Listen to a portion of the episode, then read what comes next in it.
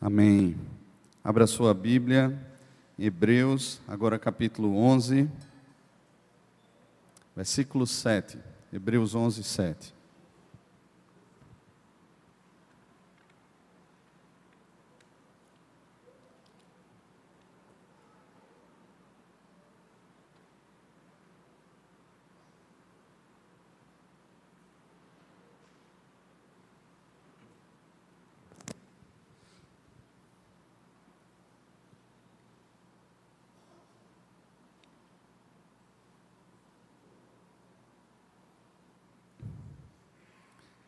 Hebreus 11, versículo 7.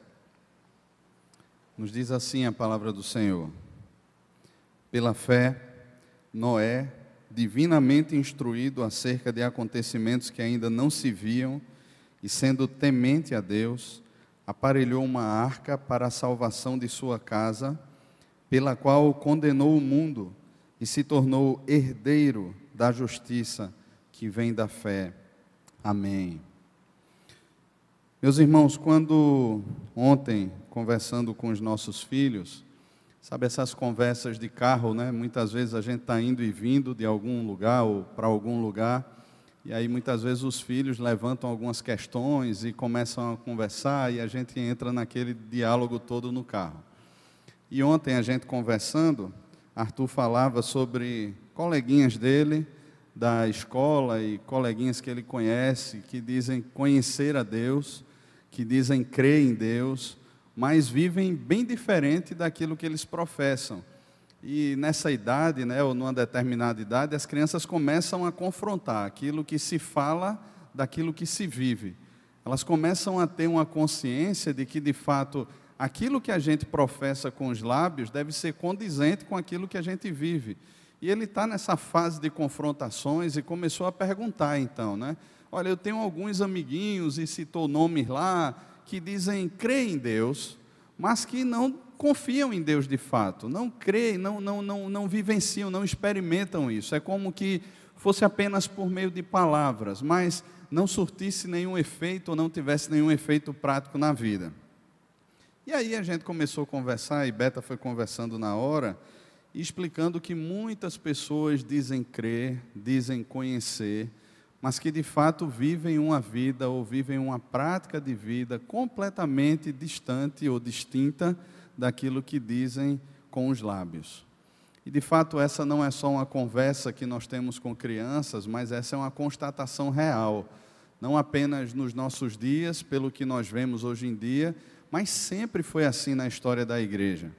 Quando o autor aos Hebreus ele escreve essa carta, ele escreve essa carta para cristãos que estão enfrentando uma segunda grande perseguição. Não se sabe quem é o autor dessa carta, nem existe uma data precisa para essa carta. Estima-se algo entre 90 até 95 depois de Cristo, mas não existe uma precisão para essa, para essa a data dessa carta.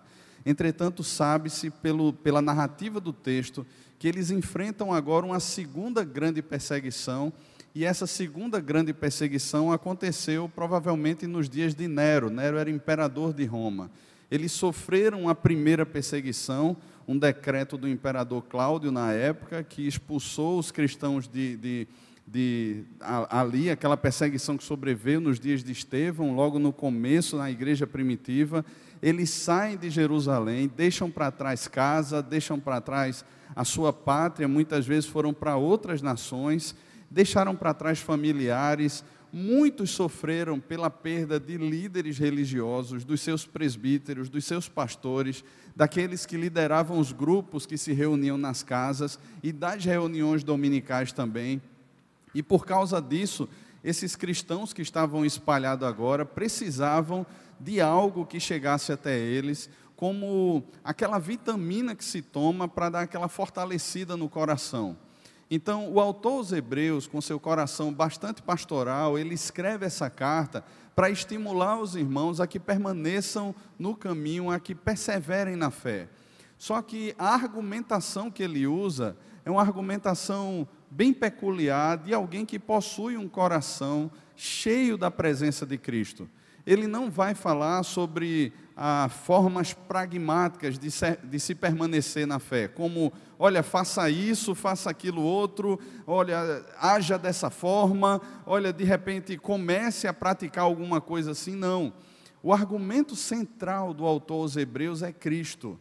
Ele, desde o primeiro capítulo até o capítulo 10, ele expõe a obra de Cristo de forma muito perfeita. Ele coloca Cristo como sendo o fiel sumo sacerdote, superior a anjos, superior às alianças do Antigo Testamento, como que cumprido todas aquelas alianças. Ele exalta o ser de Cristo, a pessoa, o caráter de Cristo.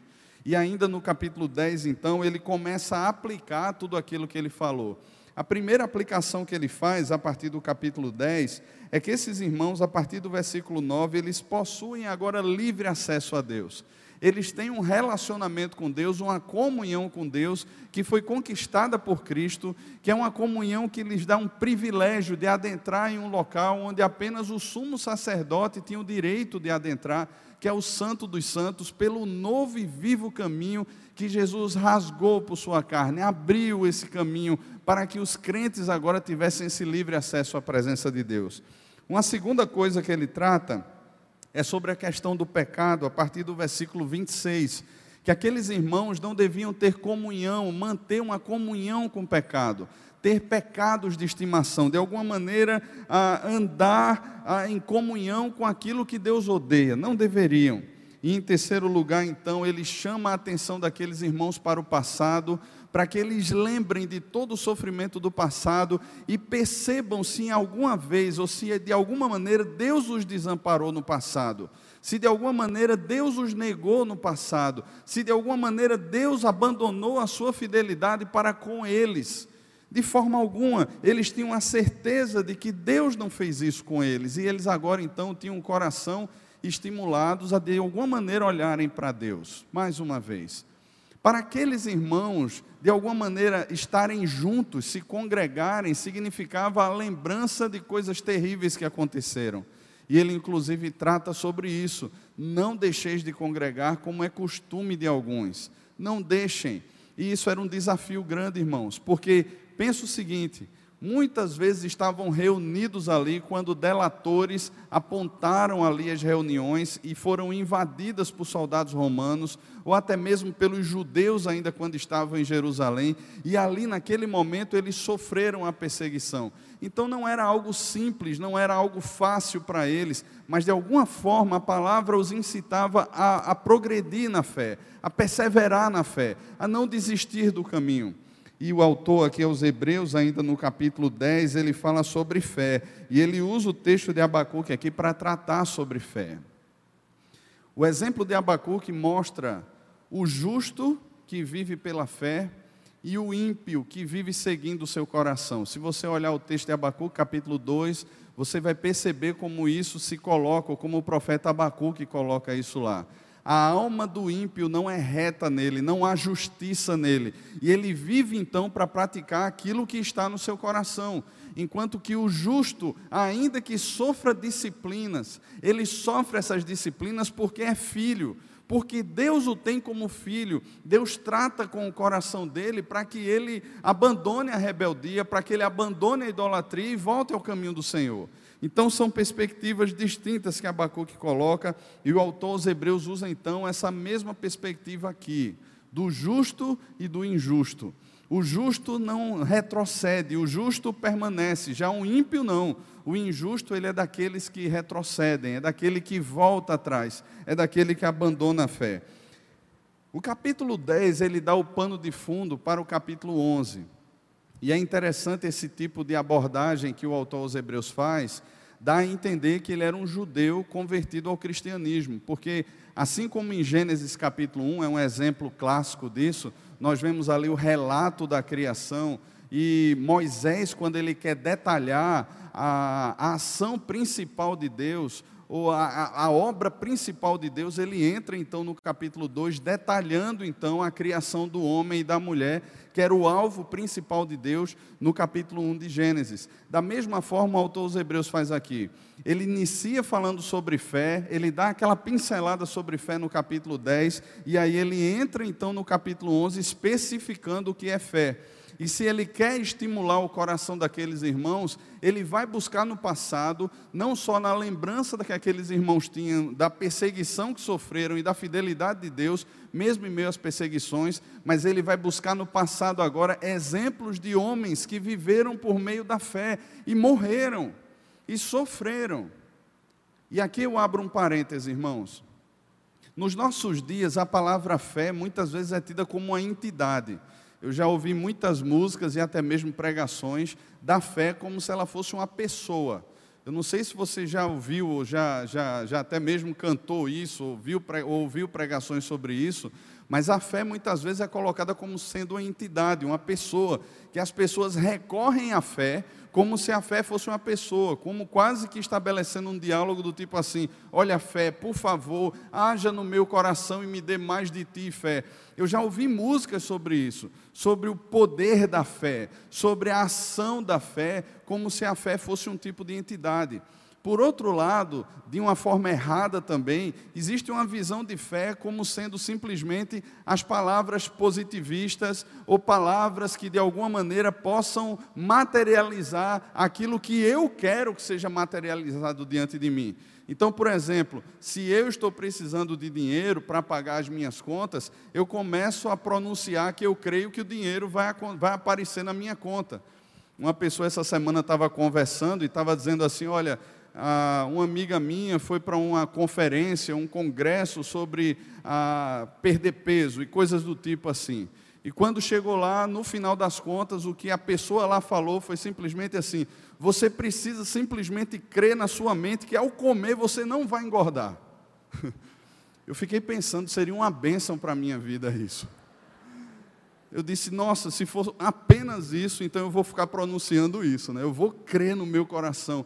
Eu estou comendo lá aquele churrasco, aquela lasanha, ou sei lá o quê, e pronunciando com fé, né? Eu não vou engordar, eu não vou engordar. Seria uma bênção, né, não, irmãos? Amém?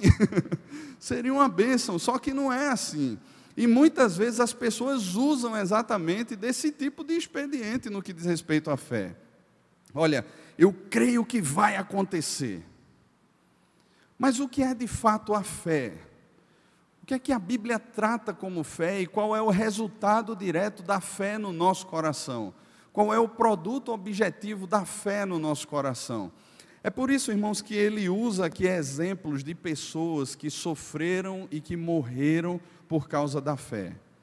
A fé não é um sentimento, uma visão positivista, não é simplesmente, não são palavras que a gente joga determinando que uma coisa vai acontecer, mas a fé ela é sustentada no caráter de Deus e principalmente nas promessas de Deus, que estão na palavra de Deus. Ela, nunca será contrária, nem ela nunca será a parte da palavra de Deus, ela sempre caminhará de acordo com a palavra de Deus ela está contida na palavra de Deus. E é a palavra de Deus que produz fé no nosso coração por meio de uma ação direta do Espírito Santo. Então, o autor aos Hebreus aqui, ele começa no capítulo 11 a dizer que fé é a certeza de coisas que se esperam e ao mesmo tempo a convicção de fatos que não se veem. Então a gente pode ser levado a pensar apenas por esse versículo que, olha, eu espero muito aquilo, ainda que eu não veja, eu creio que isso vai acontecer na minha vida. Não é sobre isso que ele está falando. O que ele está falando é de uma esperança que é firmada no Senhor Jesus. Aqueles irmãos estavam sendo estimulados, e nós não podemos perder isso de vista, a continuar a sua jornada, a perseverar na caminhada com Cristo, olhando para Cristo, mesmo que não estivessem vendo, mesmo que não estivessem sentindo, mesmo que não estivesse materializada diante deles a vida de Cristo, a pessoa de Cristo, o caráter de Cristo. Ele usa no capítulo 12, inclusive, a visão de uma corrida, de uma maratona, onde Cristo está como que na linha de chegada, esperando para dar a coroa da justiça àqueles que estão correndo. Não é simplesmente nós crermos que o dinheiro vai aparecer. Não é nós crermos que de alguma maneira a saúde vai ser restabelecida, mas é nós crermos que existe um Salvador, um Redentor que nos aguarda, mesmo em meio às adversidades, mesmo em meio às provações, mesmo em meio a lutas, há uma certeza que toma o coração, alimentada pela fé e que produz uma ação direta na minha vida. É sobre isso que ele está falando. E sabe, irmãos, quando ele chega no versículo 6, por exemplo, que é lindo o versículo 6, ele vai dizer que de fato, sem fé é impossível agradar a Deus. E veja o que ele diz: é necessário que aquele que se aproxima de Deus creia que ele existe. Não é crer que as coisas podem existir ou podem ser dadas, mas é creia que ele existe. E aí, de repente, a gente entra na conversa de Arthur dentro do carro. Mas, papai, eles dizem crer em Deus. Eles professam, eles dizem crer em Deus. E o autor dos Hebreus aqui, ele está dizendo, creia que ele existe. E se nós tomássemos, irmãos, de repente, de forma superficial esse texto, a gente sairia por aí dizendo que todo mundo é salvo. Porque basta dizer que Deus existe. E a maioria das pessoas que estão sobre a face da terra, elas vão dizer que Deus existe. E muitas vezes não vai ser o Deus da Bíblia, e na maioria das vezes não vai ser, mas vai ser a caricatura ou o desenho de Deus que elas dizem ser Deus.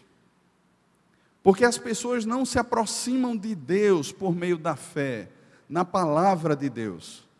De alguma maneira, de uma forma geral, não pensando aqui em crentes ou pessoas que estão nas igrejas e que têm conhecido a palavra de Deus, mas de uma forma geral, as pessoas estão aí fora traçando o seu perfil particular sobre quem elas afirmam ser Deus, sem que haja uma revelação específica de Deus ao coração.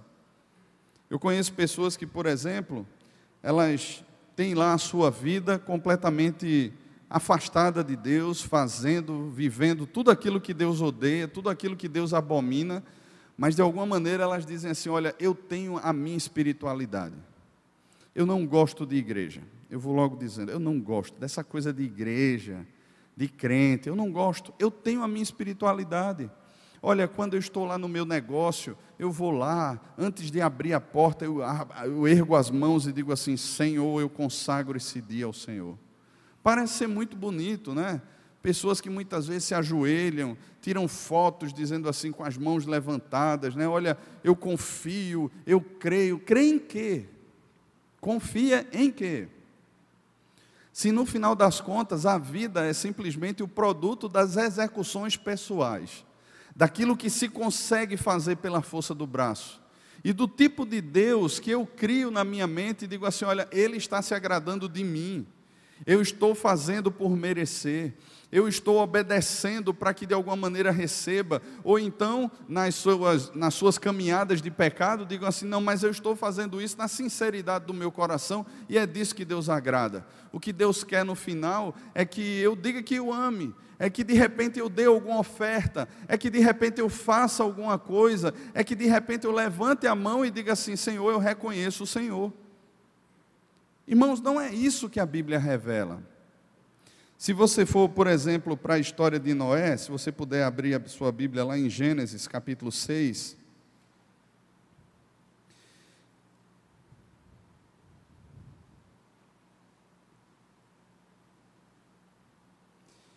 Gênesis capítulo 6, eu vou ler do versículo 1 até o versículo 9.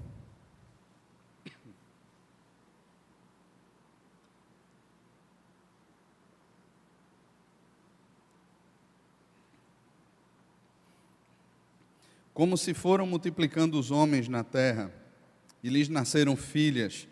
Vendo os filhos de Deus que as filhas dos homens eram formosas, tomaram para si mulheres, as que entre todas mais lhes agradaram.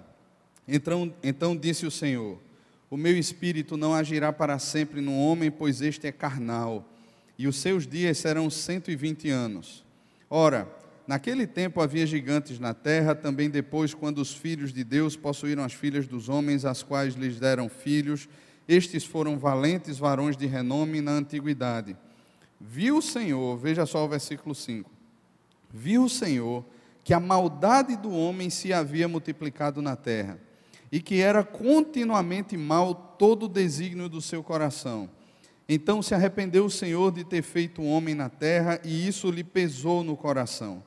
Disse o Senhor: Farei desaparecer da face da terra o homem que criei, o homem e o animal, os répteis e as aves do céu, porque me arrependo de os haver, de os haver feito. Porém, Noé achou graça diante do Senhor. Eis a história de Noé. Noé era um homem justo e íntegro entre os seus contemporâneos. Noé andava com Deus.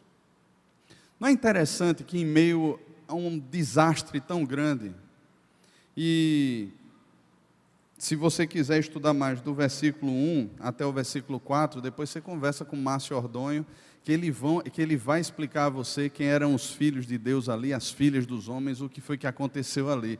Márcio é o melhor cara para explicar isso a você, tá ok? Então todo mundo depois pode procurar Márcio para conversar. Mas quando Deus ele percebe a maldade do homem, existe um antropomorfismo aqui, quando se usa a palavra arrependimento, não é que Deus se arrependa como o arrependimento que a gente conhece, mas se passou no coração de Deus um sentimento de tristeza profunda por conta do pecado do homem.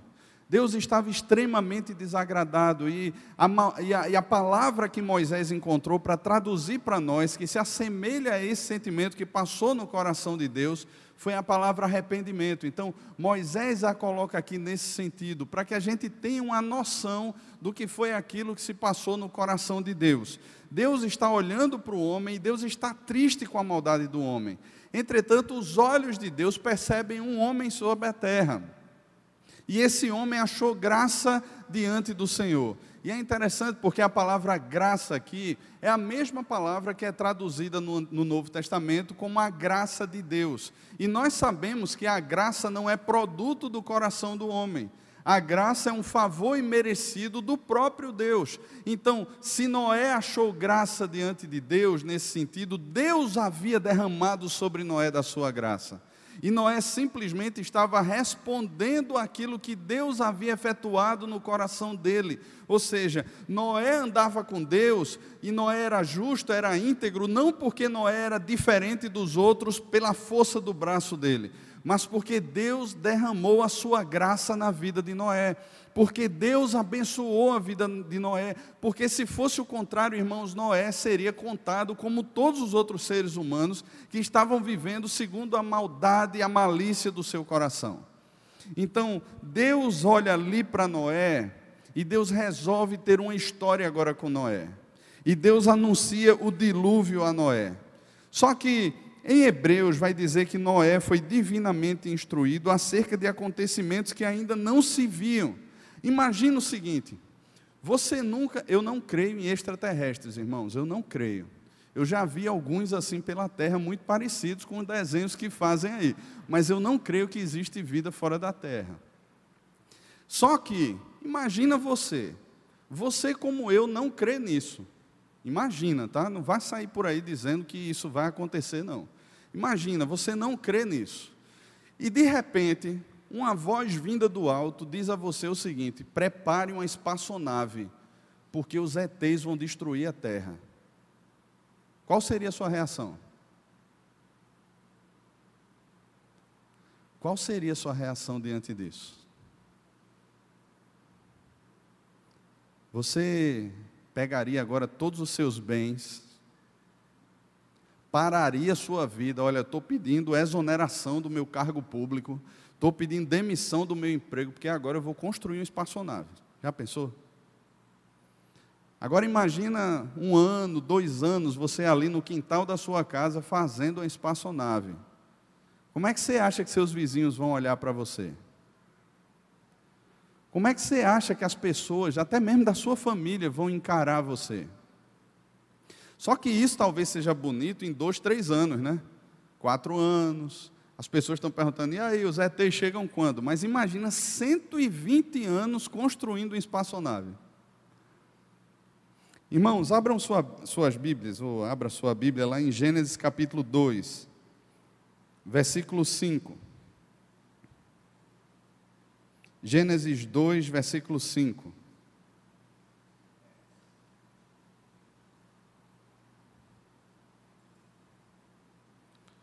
Não havia ainda nenhuma planta do campo na terra, pois ainda nenhuma erva do campo havia brotado, porque o Senhor não fizera chover sobre a terra, e também não havia homem para lavrar o solo mas uma neblina subia da terra e regava toda a superfície do solo.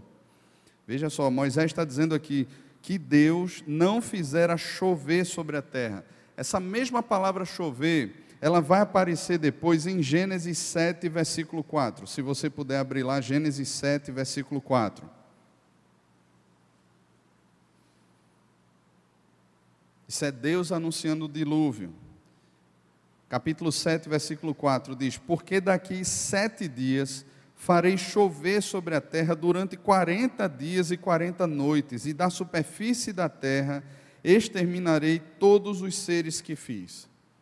Noé nunca tinha visto chuva na vida dele.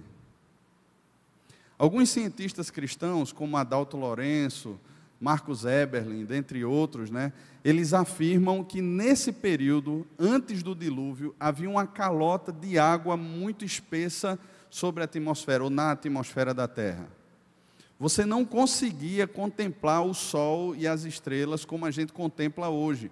É como se o tempo fosse nublado e extremamente nublado constantemente havia uma temperatura diferente na Terra, existia um modo de vida, menos radiação, uma série de coisas lá que eles vão falar. Mas é interessante essa calota sobre a atmosfera, essa proteção de água. E Deus agora está anunciando que vai fazer desabar toda essa água que está na atmosfera da Terra. Noé nunca tinha visto isso. Não era algo que os homens presenciavam. Os homens, os vizinhos de Noé, as pessoas que Noé conviviam, nunca havia visto isso. Agora imagine o seguinte: Deus está fazendo, está dizendo a Noé, olha, vai desabar chuva sobre a terra. Noé sabe o que é chuva? Não, Noé não sabe o que é chuva. Noé nunca experimentou a chuva. Noé nunca viu a chuva. Mas é interessante, irmãos, porque ele foi instruído por Deus e por essa instrução, que é a palavra de Deus, Noé, mesmo sem nunca ter visto acontecimento parecido, mesmo sem nunca ter presenciado isso, ele obedece a Deus. Ele obedece a Deus. E aqui o autor aos Hebreus vai dizer que essa obediência é fruto da fé, pela fé. Então, o que o texto deixa claro para mim, assim como tinha a intenção de deixar claro para aqueles irmãos daquela igreja lá, que o autor aos Hebreus estava escrevendo, é que muitas vezes, irmãos, nós não estaremos vendo, nós não veremos. Não é algo que a gente pode sentir ou tocar. E para essa igreja, essa igreja aqui, assim como nós, nós não vimos a presença física de Cristo. Esses discípulos aqui, a quem ele está escrevendo, eles não chegaram a ver Jesus, eles não foram testemunhas oculares, eles não ouviram Jesus, mas de alguma maneira a fé tomou o coração deles e eles criam agora em Jesus. Da mesma forma que nós não vimos, mas passamos a crer o que é loucura para aquele que se perde. Ninguém entende isso. Como é que a gente, num dia de domingo ensolarado, a gente pode estar na igreja buscando a Deus, ouvindo a palavra e não estamos em qualquer outro lugar fazendo qualquer outra coisa? Como é que nós participamos de ministério? Como é que nós damos dízimos e ofertas? Como é que nós, de alguma maneira, cremos na palavra de Deus e lemos a palavra de Deus e compreendemos ser palavra de Deus? Como é que, de alguma maneira, nós dobramos os nossos joelhos, nós nós nos prostramos em oração, nós nos acordamos cedo para fazer nossas devocionais, nós pregamos a palavra, nós cantamos louvores, nós temos um movimento e um comportamento completamente diferente daqueles que não conhecem a Deus. Ninguém explica isso, irmãos, de forma a, ah, é, humanista ou de qualquer outra maneira científica, a não ser por meio da fé. A não ser por meio da fé. Porque de alguma maneira a fé em Cristo, ela transforma o nosso coração. Ela produz no nosso coração algo que nada mais pode produzir. E o produto direto da fé, irmãos, é a obediência. É a obediência. Jesus disse: Se vocês me amam, vocês guardarão os meus mandamentos. João vai dizer na sua primeira carta, ainda no capítulo 2, que aquele que diz crer em Deus deve andar como também ele andou. Eu lembro de uma pregação do pastor Ricardo Barbosa. Ele dizia que encontrou uma pessoa num shopping, essa pessoa fez parte da igreja dele, estava afastada há muito tempo, ele não sabia por onde ela andava, e aí ele, aquela surpresa, né? Fulana, você por aqui, como é que você está? Você sumiu da igreja, a gente tentou contato com você, você não respondeu nossos e-mails, não atendeu os telefonemas, como é que você está? Ela disse, pastor, eu abri mão de igreja, abri mão, divorciei, estou vivendo com um rapaz aí 20 anos mais novo que eu, resolvi não casar, quero curtir minha vida. Mas eu tenho a minha espiritualidade, eu continuo andando com Deus, eu continuo crendo em Deus. E ele, de forma muito sábia, ele olhou para aquela mulher e disse assim: Como é que você pode amar e viver de acordo com aquilo que Deus odeia? A quem você está obedecendo? E sabe, irmãos, se o produto da fé é a obediência, e se nós cremos de fato em Deus e cremos de fato na palavra de Deus, irmãos, é tão estranho quando a gente se apega a tanta coisa que não é vontade de Deus para a nossa vida, coisas que Deus odeia. A palavra de Deus diz que Deus abomina o divórcio e por qualquer coisa hoje em dia se divorcia. Estava lendo em estatística um tempo atrás e falava sobre o número de casamentos no Brasil, como cresceu. Mas na mesma estatística, mais embaixo, fala do número de divórcios no Brasil. Mas que é maior do que o número de casamentos até. Teríamos hoje uma população muito maior de divorciados ou recasados do que de casados pela primeira vez. Ontem fiz uma cerimônia de casamento e os avós da noiva estavam lá. Que o casamento de vocês dure tanto quanto o nosso. E eu perguntei há quanto tempo estão casados. E ela respondeu: eles completaram 50 anos de casado. Isso que deveria ser comum é uma raridade, irmãos. Mas nós nos habituamos a viver de acordo com aquilo que nós queremos. Nós não pagamos o preço das nossas más escolhas. É muito mais fácil descartar, porque importa que eu seja feliz, porque importa é a minha felicidade. É muito mais fácil nós desprezarmos os irmãos, os amigos que Deus nos dá, amigos de caminhada, irmãos de caminhada. É muito mais fácil a gente dizer assim por qualquer coisa: não, Fulano é um peso, é um fardo na minha vida. Olha, deixa ele para lá e eu para cá. Eu vivo a minha vida e ele vive a dele. E vivemos essa falsa perspectiva de unidade. Quantos muitas vezes estão feridos e ressentidos uns com os outros, mas vivem divididos? Não, eu sento do lado de cada igreja, ele senta lá do outro lado. Não, mas a gente se olha aperta a mão na hora lá que o pastor manda apertar a mão, mas vive com o coração em crise, dividido, rachado, dilacerado, não consegue olhar nos olhos. Quantas e quantas vezes, irmãos, nós vivemos como qualquer outro que sonega impostos, que não é leal no trânsito, que olha para qualquer perspectivazinha, não, porque não, ninguém está vendo, ninguém vai ficar sabendo e vai lá e faz.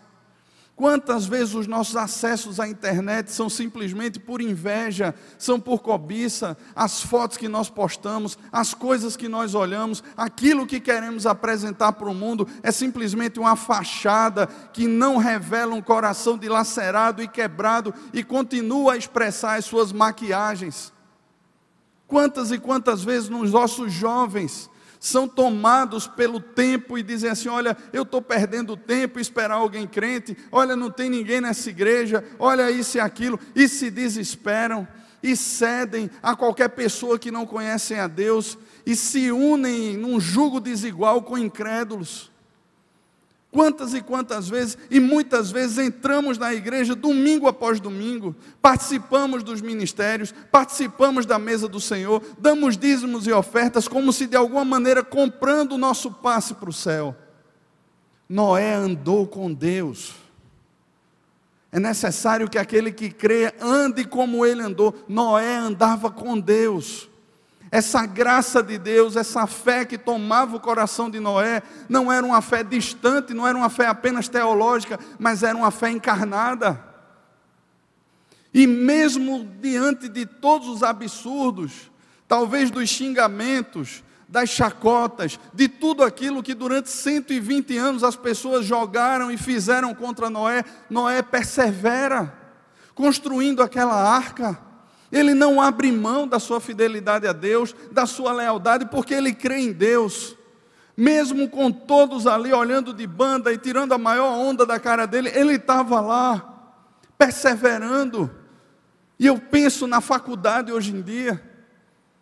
Uma pessoa estava me dizendo: olha, no dia que souberam que, era, que eu era crente na escola, na faculdade, todo mundo começou a, a fazer chacota comigo. Agora, se você fizesse chacota ou tirasse onda com qualquer outro grupinho lá, que é cheio de direitos, você seria chamado de um bocado de coisa, seria até processado. Mas porque eu sou crente, eles começaram a me ridicularizar dentro da sala, me deixaram sozinho, ninguém faz trabalho comigo, ninguém se aproxima de mim. E eu disse: e você? Ele disse: Pastor, foi exatamente isso que Jesus falou na palavra dele. Bem-aventurados aqueles que são perseguidos por causa da justiça. Eu sou bem-aventurado, eu sou feliz. Eu tenho a minha identidade, eu sei quem eu sou em Cristo. Mas é muito mais fácil, irmãos, dentro de contextos assim, a gente pegar e dizer assim, não, mas eu estou meio afastado, eu nem vou mais tanto, tal, e dar uma de agente secreto ali, e vai abrindo janelas, portas enormes simplesmente com o desejo, o intuito de ser aceito, de fazer parte de algo. Você precisa mesmo disso? Você precisa mesmo disso? Irmãos, para esses crentes aqui de Hebreus era muito mais fácil ceder. Mas a fé os estimula a continuar olhando para o alvo que é Cristo corram a carreira que lhes está proposta, olhando firmemente para Jesus, o Autor e Consumador da fé. Em meio às provas, em meio àquilo que pressiona o coração e empurra a minha você contra a parede, querendo nos obrigar a desistir do caminho, continua olhando para Jesus, porque ele olhou para Deus até o fim.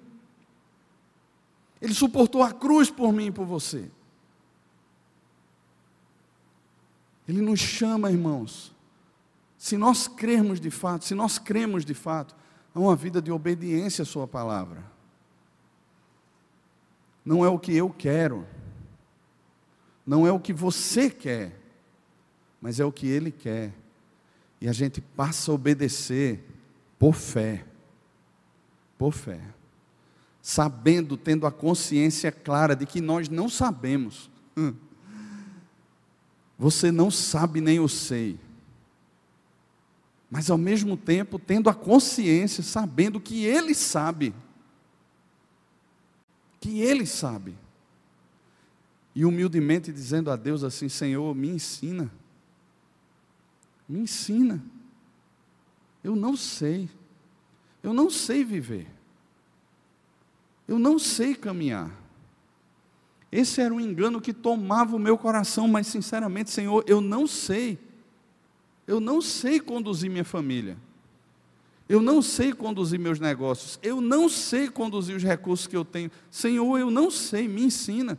Senhor, eu não sei aconselhar. Senhor, eu não sei cantar, não sei pregar. Senhor, eu não sei de nada, me ensina. Por isso que Jesus disse, irmãos, aquele que não se tornar como uma criança, não pode ver o reino de Deus. Porque a criança, ela, na sua mais tenridade, né, pequenininho ali, ela olha e diz assim: Eu não sei. e ela corre para quem sabe. A gente precisa admitir isso, irmãos. Noé não sabia, nunca viu. Todos ridicularizaram. 120 anos. Colocando madeira após madeira, betume em cima de betume, preparando ali uma arca. Você acha que não passaram dúvidas na cabeça de Noé? Você acha que ele não recebeu pressão de todos os lados? Os filhos dele, quando nasceram, praticamente já há quase 20 anos, Noé estava ali construindo aquela arca. Imagina, os filhos cresceram vendo seu pai construir aquela arca.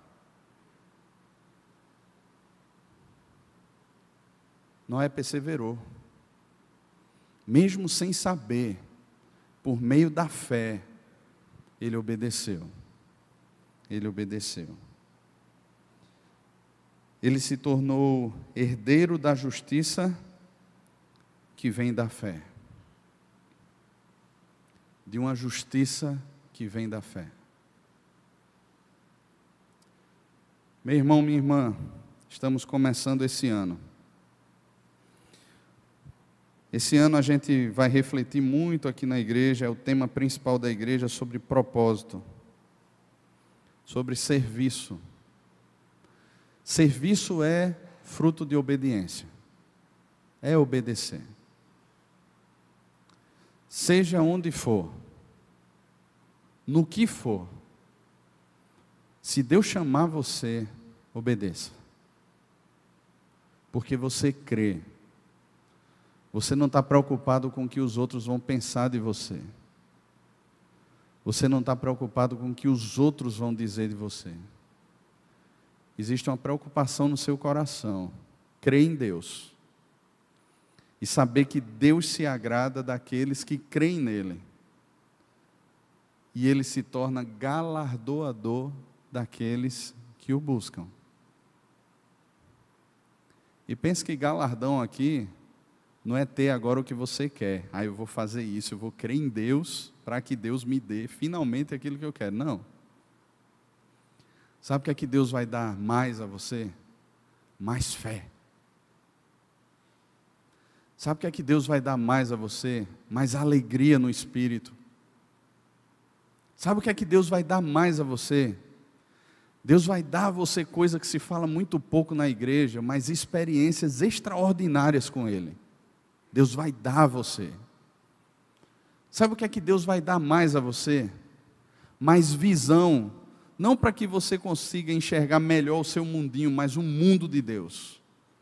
Mais compaixão, não por você simplesmente, nem pelos seus projetos, mas por aquilo que Deus se compadece mas amor, não esse amor falso, pirateado que se fala hoje em dia, mas aquele amor sacrificial que está disposto a ir até o fim pelo outro, que está disposto a se doar, que está disposto a ser esmagado em favor do outro, porque ama. Deus vai dar mais a você disso. Galardões, presentes de Deus, que Deus deu àqueles homens de Hebreus capítulo 11, que viveram e morreram pela fé, homens dos quais o mundo não é digno. Irmãos, nós somos chamados de crentes. Eu gosto desse nome. Se transformou depois em evangélico, gospel, mas eu gosto dessa expressão crente. Eu venho de uma cidadezinha do interior que as pessoas diziam assim: ah, aquele ali faz parte da lei dos crentes. Eu achava engraçado isso aí, a lei dos crentes, né? Qual é a lei dos crentes se não a palavra de Deus, irmãos? Então eu faço parte sim do povo da lei dos crentes. Sou crente, crente em Cristo, em Jesus, discípulo, filho, servo, e obedeço ao meu Senhor porque eu creio nele. Amém, irmãos? Povo de fé, amém? Não mais que vive por vista ou confiando simplesmente nas coisas humanas, mas um povo separado para Deus, propriedade exclusiva de Deus. a fim de proclamar a esse mundo que não tem fé que existe um Deus em quem nós podemos crer, confiar e entregar a nossa vida. Amém? Vamos orar? Feche seus olhos, curve a sua cabeça. Quero convidar os presbíteros para virem aqui à frente. Nós vamos participar da mesa do Senhor e esse também é um ato de fé, irmãos. É um ato de fé. Nós cremos que Deus ele nos abençoa e ele nos alimenta espiritualmente por meio desses elementos que estão aqui.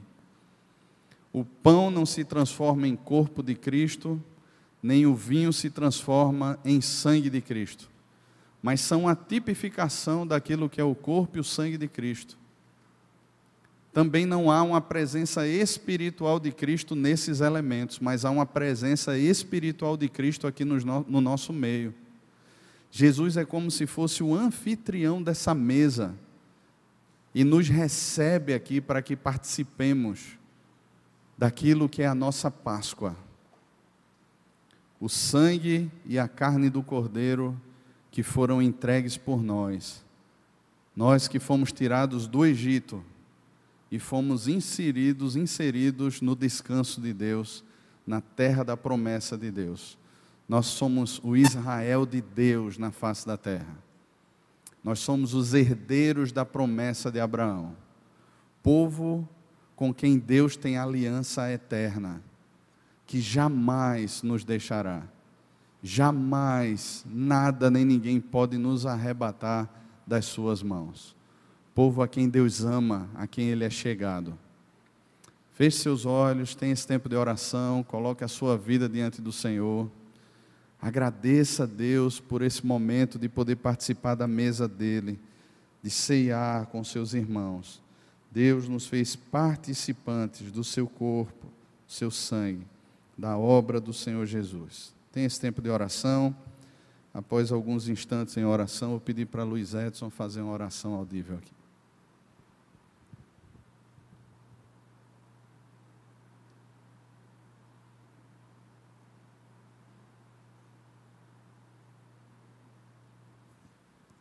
Deus querido Pai de amor, te agradecemos, Senhor, por mais uma vez estar em tua casa cultuando e prestando louvor e adorando o teu santo nome. Pai, que tu possas derramar sobre nós da tua misericórdia, que tu possas ser gracioso para conosco e que encha o nosso coração de fé para que possamos, Pai, crer que Tu nunca falha e nunca falharás. Serás sempre presente, mesmo nos momentos de tribulação, serás com o teu povo e os farás sair de qualquer fale. Que possamos agora participar da tua mesa, crendo que estaremos em tua presença para desfrutar de tuas promessas. Essa é a nossa oração em nome de Cristo, teu Filho amado. Amém.